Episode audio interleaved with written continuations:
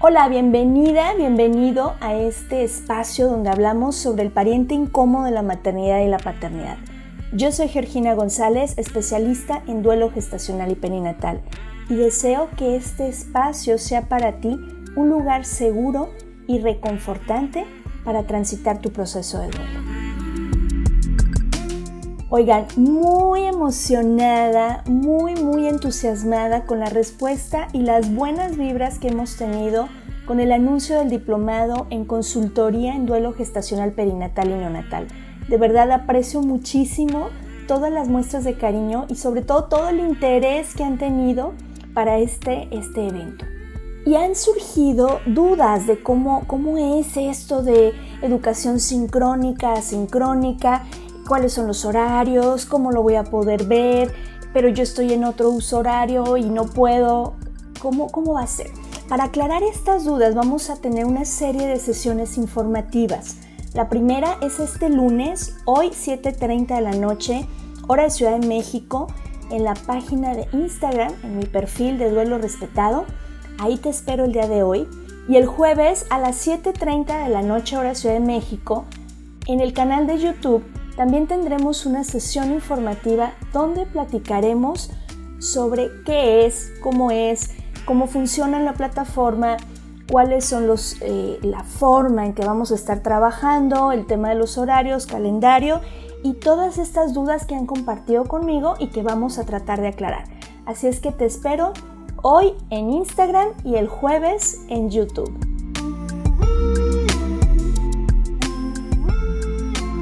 Esto es Duelo Respetado.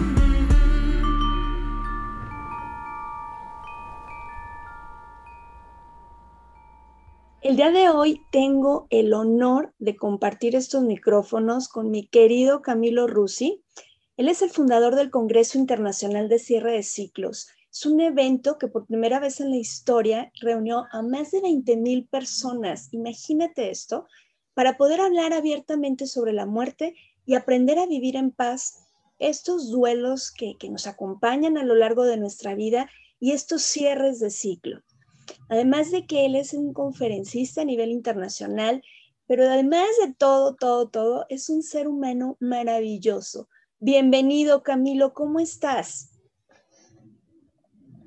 Geo, pues estoy dichoso de estar acá en este podcast que admiro tanto, no sabes cómo lo escucho, me encanta y admiro mucho tu trabajo. Gracias por tenerme aquí. Yo encantadísima de que aceptaras la invitación, Camilo. Para mí de verdad es un honor. Te, decía ahorita tras bambalinas que me encanta el concepto que, que estás manejando de poder tomar conciencia de la muerte precisamente para vivir a plenitud de la vida. Y en este, en este sentido, Camilo, me gustaría que entráramos al tema. El duelo desde tu experiencia, ¿tú lo consideras que es parte de la vida o es un evento desafortunado que solo viene a incomodarnos? ¿Cómo, cómo lo ves desde tu enfoque, Camilo? Wow, me encanta esa pregunta.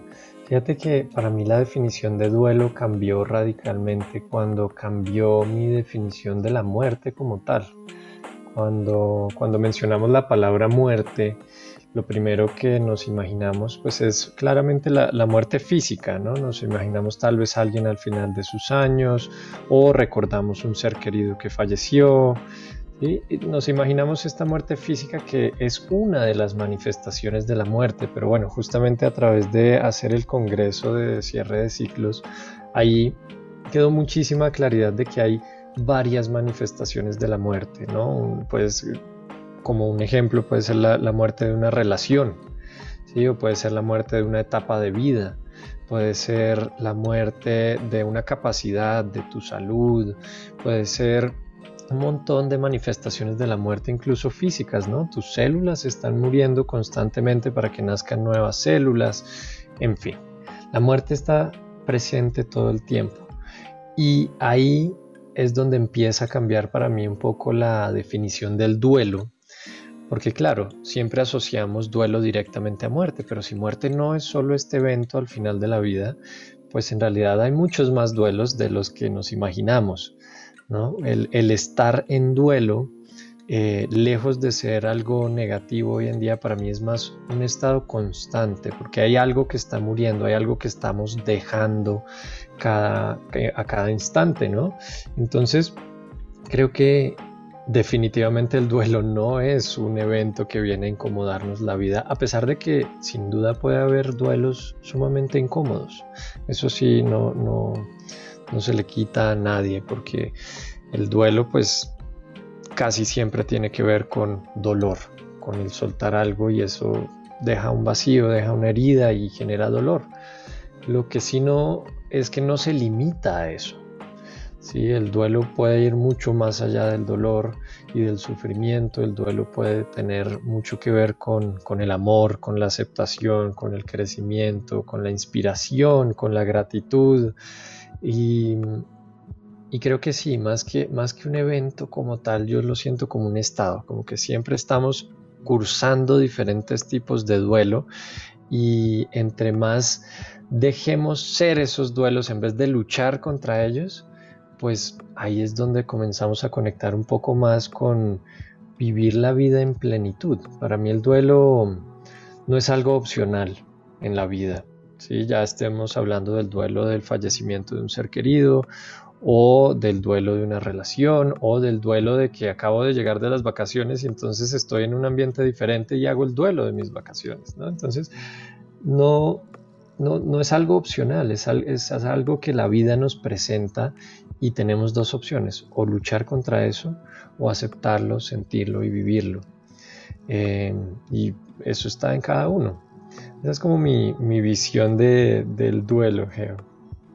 Claro, de hecho Camilo se dice que nuestro primer duelo, que intenso o significativo que tenemos en la vida, es cuando salimos del vientre de mamá, de ese lugar cómodo y bueno, entramos a este mundo aéreo. Y todo, todo en la vida representa duelos que, ahora recuerdo al doctor Oscar Aldana, que en psicotrauma, él nos explica que hay traumas con letra minúscula y traumas con letra mayúscula creo que lo podemos aplicar en el duelo perfectamente. Hay, hay duelos minúsculos, por ejemplo, eh, con, letra minúscula, perdón, como eh, hoy estabas muy a gusto en tu cama y te tienes que levantar. Y entonces, oh, yo quisiera quedarme aquí. Es un duelo también. Definitivamente no es un duelo que va a marcar mi existencia, pero es un duelo que voy a vivir. Y existen los duelos con letra mayúscula, esos donde hay un antes y un después en mi existencia a través de esto. Y, no podemos evitarlo porque forman parte de la vida. Y en este sentido hay una frase que, yo te aprendí y te escuché a ti y que me, me hizo mucho clic. A mayor claridad de la muerte, mayor claridad de la vida. ¿A qué te refieres, Camilo, con esta frase? Porque no estamos acostumbrados a hablar de la muerte. Creemos que hablarlo es atraerla y sabe de mal agüero. ¿A qué te refieres con esta frase maravillosa?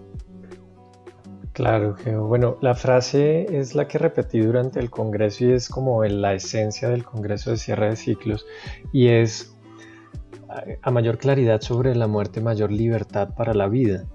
Y digamos que esta frase nace a raíz de experiencias personales en las cuales cuando yo mismo obtuve más claridad y, estuve más en contacto con la muerte, sentí una ligereza y una libertad justamente que nunca había sentido en la vida.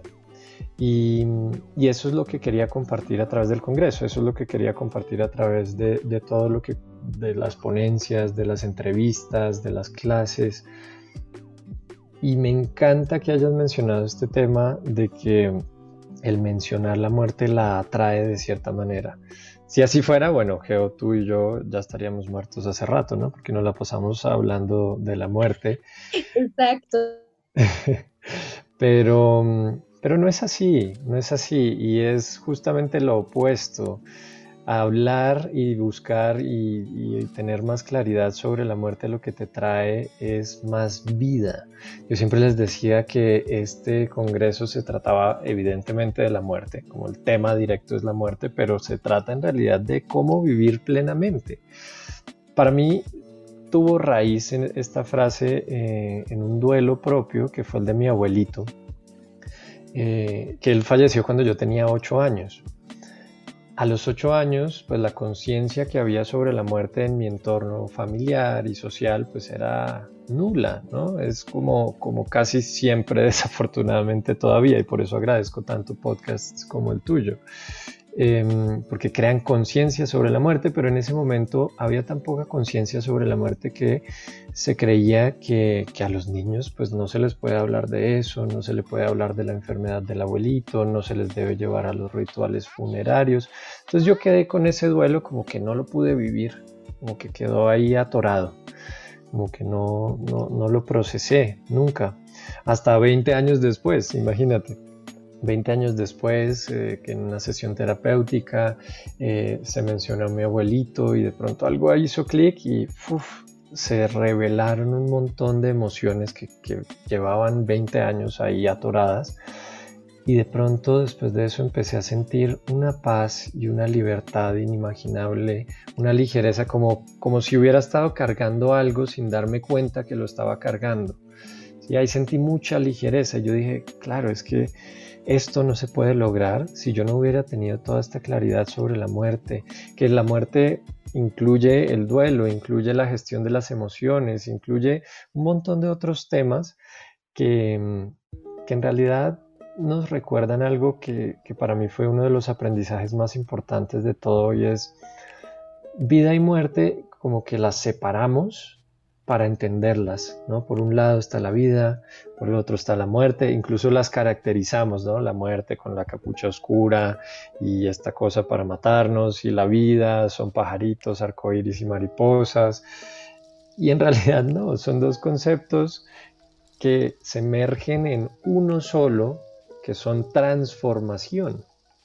Eh, entonces, cuando, cuando aceptamos esto, sí estamos aprendiendo sobre la muerte, pero en realidad estamos aprendiendo al mismo tiempo sobre la vida porque son lo mismo.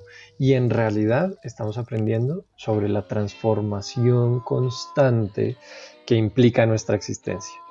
Al, hacer las paces con eso, al hacer las paces con la muerte, llega una claridad, llega una ligereza para vivir la vida, llega lo que yo llamo también los regalos de la muerte, que son eh, regalos como la presencia, como tener tus prioridades más claras, como vivir con más plenitud, con vivir con más energía. Entonces, esto, esta frase, si la ponemos en práctica, nos cambia nuestra experiencia de vida. Claridad sobre la muerte es libertad para la vida, Geo. Fíjate qué maravilla, Camilo, porque porque vivimos esclavos de muchas cosas que nos limitan en la vida. Nos, nos, da miedo hablar de la muerte, sin embargo, tampoco gozamos la vida, tampoco vivimos el momento. Creo que si, si este tema de, de esta pandemia mundial no nos puso de manifiesto que no podemos controlar nada, mm. chispas, creo que merecemos que nos volvamos a encerrar otro año porque, porque solo tenemos el aquí y el ahora. Eh, solo es este momento, solo puedo abrazarte, eh, estar contigo, verte en este momento, a, manera física. y, en esta sociedad donde de pronto creemos en esta ilusión del control y de que yo llevo mi destino y de que yo manejo las cosas, cuando no soy consciente de que vida y muerte es la misma es, la, son las caras opuestas de la misma moneda, pero pertenecen a lo mismo. Y que todos vamos a pasar para, para ese lado, todo el mundo vamos a llegar hacia el lado de la muerte. Cuando no logro comprender que es lo mismo en diferentes ángulos, no puedo gozar la vida, no puedo vivirlo. Y, nos enfrascamos mucho, fíjate Camilo, nosotros en, la parte de, terapia sistémica, eh, con toda la pedagogía de Bergelinger, por ejemplo, nos habla cuando, cuando no logras transitar tu proceso de duelo, ¿cómo te quedas mirando solo a la muerte? Cuando tu ser querido fallece, te quedas solo mirando a la muerte. No miras la vida, no miras lo que sí hubo. Y aquí retomo una frase de una mamá bellísima que, ha transitado su proceso de duelo eh, tras el fallecimiento de su pequeño, que, el dolor por tu partida no sea más grande que el amor por tu existencia. que al final no me quede solo mirando que ya no estás, sino como hablabas tú, poder mirar esos regalos, esa, esa, esa vida que sí hubo y que tenemos que eh, aprender o reaprender a partir de la ausencia, a tomar esa esencia de nuestros seres queridos.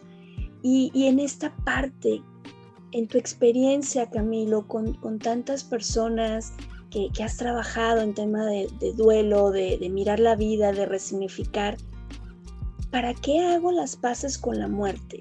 Hace ratito dijiste algo muy sabio, no te dejaron o no se brindaron los elementos para poder vivir el duelo de tu abuelito y todas las secuelas que a lo largo del tiempo te, esto te trajo. Como eh, consultora, como mamá, veo esto muy común en los papás.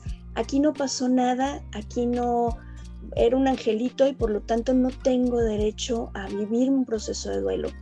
Pero, ¿qué pasa, Camilo, cuando me quedo sin hacer estas paces con la muerte, sin poder mirarla como es parte de la vida? Totalmente, Geo. Creo que lo que pasa es que no la pasamos muertos en vida. Y para ser más específicos, eh, nos los pasamos en modo de supervivencia, que esto eh, influye a nivel mental, a nivel emocional y, también bastante a nivel físico. Nos la pasamos eh, huyendo de la muerte, como, como nuestros ancestros lo hicieron durante 20.000 años de evolución, pues estuvieron sobreviviendo para que nosotros hoy en día estemos acá y eso es maravilloso y los mecanismos de supervivencia que tenemos hoy en día eh, son muy similares a los con los cuales evolucionamos y funcionan muy similar todavía. Percibimos una amenaza eh, que, que, en nuestro caso hoy en día puede ser percibida psicológica o puede ser real. Y en el caso de nuestros ancestros era más que todo eh, real, ¿sí? era alguna amenaza física. Pero hoy en día, cuando no logramos hacer las paces con la muerte, estamos percibiendo amenazas todo el tiempo y eso nos lanza al modo de supervivencia. Si tú te imaginas un, uno de nuestros ancestros cavernícola en, en modo de supervivencia, pues no está muy relajado, está bastante tensionado, está bastante estresado, está muy atento, está pensando en cómo controlar sus circunstancias y como muy bien lo decías ahorita, el control es una ilusión. Eh, entonces es un estado que no es malo, sirve para ciertas circunstancias, pero cuando lo utilizamos sin necesidad de, de una situación de supervivencia, pues cansa, usamos muchísima energía. Entonces, uno de los regalos de, hacer las paces con la muerte es que sales de este modo de supervivencia para entrar en el modo de, vivir, vivir con mayúsculas, como decía también Oscar Aldana, me gusta esto de, ponerle mayúsculas, entonces es vivir con mayúsculas y, eso lo que hace es liberar mucha energía vital, ¿sí? energía mental, energía física, para que tú puedas vivir si, los que nos escuchan han luchado en algún momento, ya sea físicamente con alguien o ya sea mentalmente con alguien o algo, em, saben que eso cansa. Luchar requiere muchísima atención, muchísima energía. Y cuando estamos luchando contra la existencia de la muerte, que es lo más inevitable en nuestra existencia, eh, pues es una lucha perdida desde el principio, es una lucha en la cual vamos a estar invirtiendo muchísima energía. Cuando dejamos de luchar, toda esta energía queda libre y toda esta energía la podemos utilizar entonces para, para vivir con más plenitud. Ese es uno de los regalos de la muerte que para mí fueron como más obvios. De pronto, cuando dejé de luchar, cuando solté este duelo que llevaba reprimido tanto tiempo, em, pues me sentí mucho mejor incluso a nivel físico. Ahora, otras cosas comenzaron a complementar esto, que esto es justamente lo que yo llamo los regalos de la muerte. Y una de esas y de mis favoritas es la presencia. ¿Sí? Si yo hago conciencia sobre la muerte, sobre incluso tu mortalidad, Geo, mi mortalidad en este momento, pues yo no voy a estar distrayéndome, viendo el celular, pensando en otras cosas, ¿no? Yo estoy acá en el momento que sí tengo con Georgina y aprovechando lo que es la vida que sí tengo en este momento.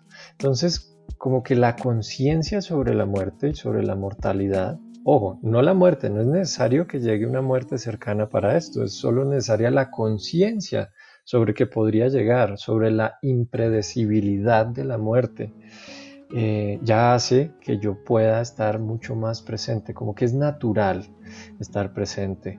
Esto también lo viví a raíz de que yo eh, me reunía con una amiga los, los viernes, ah, justo allá en Ciudad de México, a tomar café los viernes para actualizarnos de la vida y eh, pues como que lo hacíamos todos los viernes y como que la, ya seguíamos reuniéndonos, seguíamos disfrutándolo, pero ya no nos poníamos tanta atención, ya estábamos mirando más el celular, ya estábamos pensando más en otras cosas. Y un día ella me dice, oye, he estado yendo al médico y, y pues puede que tenga un tumor, vamos a ver si es benigno, si es maligno eh, pero pues eso me asusta mucho. Y pum, ahí hice conciencia de su mortalidad y por, en consecuencia también hice conciencia de mi mortalidad. Y sin que ella de hecho estuviera en un, en un proceso de muerte cercana, eh, porque no se sabía todavía, pues ya la atención y la presencia que hubo en nuestra conversación fue inigualable. Ahora, mi mensaje es, no es necesario que alguien tenga un diagnóstico posiblemente terminal para que estemos presentes en nuestras interacciones con los otros y con nosotros mismos. Y la, presencia es algo, es algo maravilloso, es un regalo maravilloso de la muerte. Y luego también hay otro que con este término y es que te da claridad, como que te da claridad en tu toma de decisiones, te da claridad en definir tus prioridades. Cuando yo soy consciente de que mañana, por cualquier motivo, podría fallecer y no sé, de pronto estoy enfadado con alguien, pues yo no le voy a dar prioridad a ese enfado. ¿sí? Yo no le voy a dar prioridad al rencor, a la culpa, a todas estas sensaciones que nos detienen, que nos castigan más que que nos liberan. Em, entonces, comienzo a ponerme prioridades y puedo hacerlo hasta en cosas muy prácticas, ¿no? Tal vez vivo en un trabajo que, es una tortura para mí el día a día, ¿sí? Entonces, ¿será que si, si, si yo muero mañana, muero tranquilo, muero en paz? Tal vez no, entonces tal vez eso, la muerte ahí, la conciencia sobre la muerte se vuelve un motor, más que un freno, se vuelve un motor para aprovechar la vida. Y, en ese caso, si, si, está dentro de mis posibilidades, cambiar de trabajo o eh, buscar alternativas para no pasarla tan mal en este. Entonces, esas son. Creo que hay muchos más, pero para mí los principales y que he vivido más de cerca son que de pronto tengo mucha más energía, ya no me la paso luchando, que tengo mucha más presencia en todas mis interacciones y que mi toma de decisiones es muy sencilla, es, hay mucha claridad. Wow, Camilo, eh, claridad. Eh, eh, esta parte donde nos perdemos en, los conceptos de ilusión, en los conceptos de, del control que hablábamos hace un momento y donde me pierdo la oportunidad de gozar lo que sí tengo, lo que sí hay y lo que sí existe. Y que además, con tantos avances tecnológicos en tema de salud, a veces creemos que la vida es eterna y que no nos mm. va a pasar a nosotros. Y, además creemos que, que, la muerte, como dice Alba Payás, no porque hablemos de la muerte no significa que no llegue, que nos mm. llegue, perdón, y no porque no hablemos no significa que, jamás va a presentarse. La hacemos tan misteriosa, tan a mí no me va a pasar eso, que nos cuesta mucho vivirla cuando, y estoy hablando concretamente por, por el, el, enfoque del podcast, cuando fallecen nuestros hijos, eh, que, que es muy abstracta. Esta muerte en duelo gestacional, perinatal y neonatal es muy abstracta, Camilo, porque la gente cree que porque no los vimos, no convivimos, no tenemos recuerdos activos, por lo tanto no debe de doler. Y nos quedamos parados en ese limbo. O sea, reconozco que había vida, no lo reconozco. ¿Cómo integro este, estos regalos? Porque siempre, siempre detrás de una, y le voy a poner este adjetivo, aunque sabemos que no es así, detrás de una maldición siempre hay una bendición. Mm. Siempre están los regalos, siempre está el resignificar. Eh, muchas mamás, muchos papás resignificamos nuestra vida, incluso cambiamos el giro de, nuestros, de nuestra labor profesional a raíz del fallecimiento de nuestros hijos. Precisamente por esto que hablabas, valoras qué vale la pena, en qué invierto mi tiempo, eh, este dinero que estoy ganando tiene que ver con el tiempo de vida que estoy invirtiendo en este proyecto. Entonces, pues obviamente quiero, quiero que valga la pena, quiero que sea lo grande. Y en este sentido, Camilo, ¿qué les compartirías a las mamás y a los papás que están iniciando su proceso de duelo por el fallecimiento de sus bebés? Desde tu experiencia, ¿qué les compartiría? Wow, Geo. Bueno, primero para mí es un honor poder enviarles un mensaje. Gracias por, esta oportunidad y creo que más que cualquier consejo, a mí me gusta acompañarlos. Siento que este es un, momento, sobre todo si, el fallecimiento fue reciente, pues es un momento de sentir, más que de entender, más que de eh, estructurar. Siento que, que es un momento para el corazón, para conectar con cada uno con su corazón, para permitirse sentir lo que sea que estén sintiendo, para, para evitar tal vez compararse. ¿no? Siento que en eso caemos mucho y empezamos a ver que el duelo del otro avanza y el mío no supuestamente y que hay unos duelos que fueron más rápidos y otros no. Creo que acá la, la, claridad que me gustaría dejarles es que cada duelo es absolutamente único y válido. ¿sí? Cada duelo, sin importar sus condiciones, es como es para ti, papá, para ti, mamá. Y pues los acompaño y honro su dolor. Ese dolor que están sintiendo es digno de, de honrar. Seguramente no es lo más cómodo del mundo, pero, pero es lo que ya es. Y tenemos como siempre dos oportunidades, o luchar contra lo que ya es, que sin duda genera sufrimiento, o permitirnos sentirlo. Cuando nos permitimos sentirlo es como si nos quitáramos unos lentes, unas gafas con las cuales estamos viendo toda la realidad. Si mis gafas son color dolor, todo lo voy a ver color dolor. Si mis gafas son color tristeza, todo lo voy a ver color tristeza y la forma de quitármelas es sentirlas, pero no quitármelas para nunca más sentir tristeza. No caigamos en, esta ilusión, porque la vida incluye todas estas emociones. Em, simplemente sentir eso que ya estoy sintiendo. ¿Qué más congruente que eso? Em, y también me gustaría decirles que hay muchos recursos, o sea, tu podcast, es, Duelo Respetado, es, es, maravilloso y me alegra inmensamente que hayan llegado a este podcast, no es coincidencia y, y pues acá sin duda van a encontrar un montón de recursos, también está el Congreso de Cierre de Ciclos que tenemos ahí más de 45 horas de, de contenido en video con con casi 30 expertos internacionales en el tema de, del duelo, de la muerte, del cierre de ciclos y de la vida, de cómo reconectar con la plenitud de la vida. Entonces, a pesar de que pueden hacer sus procesos solitos, pues no es necesario. Ya hay muchos materiales, así no seamos todos nosotros los más populares.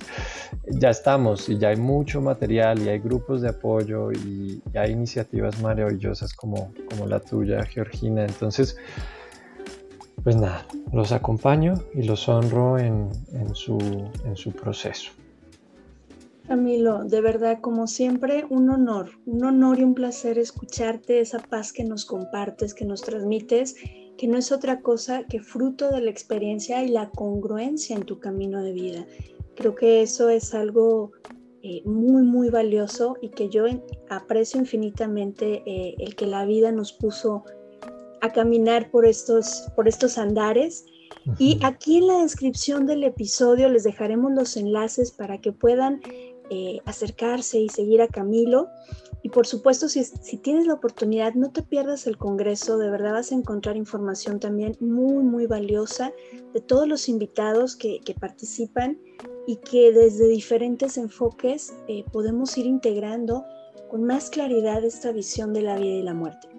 Camilo, aprecio muchísimo tu participación en este episodio, episodio 50, ¿qué tal? Hay que celebrarlo, esto es un hito, qué dicha que estemos y gracias, qué honor estar en el episodio 50. Se dice fácil, Camilo, pero no ha sido fácil. Me imagino, me imagino. Y, para mí es un honor porque tú sabes lo que es picar piedra y, estar caminando y a veces enfrentarnos. Eh, recuerdo al principio, ¿no? Con comentarios de, oye, no seas morbosa porque hablas de estos temas y cosas así. Pero, pero hay que seguir porque al final alguien tiene que hablar de Alguien tiene que romper el silencio y, como les digo, me encantaría tener una varita mágica, Camilo, para que no hubiera más papás en duelo. ¿sí? Pero no la tengo.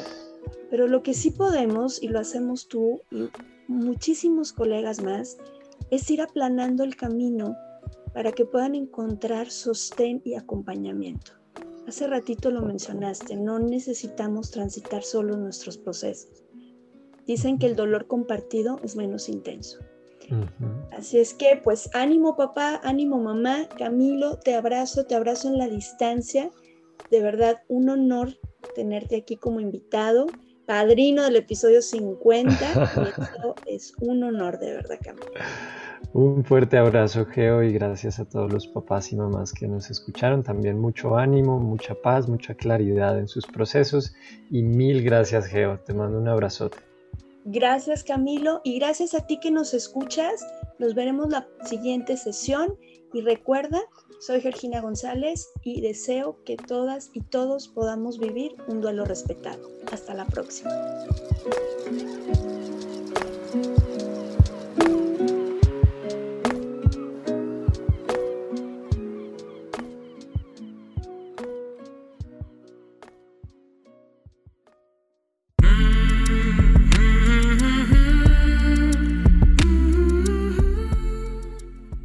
Programa es producido por Georgina González y Carla Rodríguez y narrado por mí, Georgina González. Recuerda seguirnos en redes sociales como Duelo Respetado.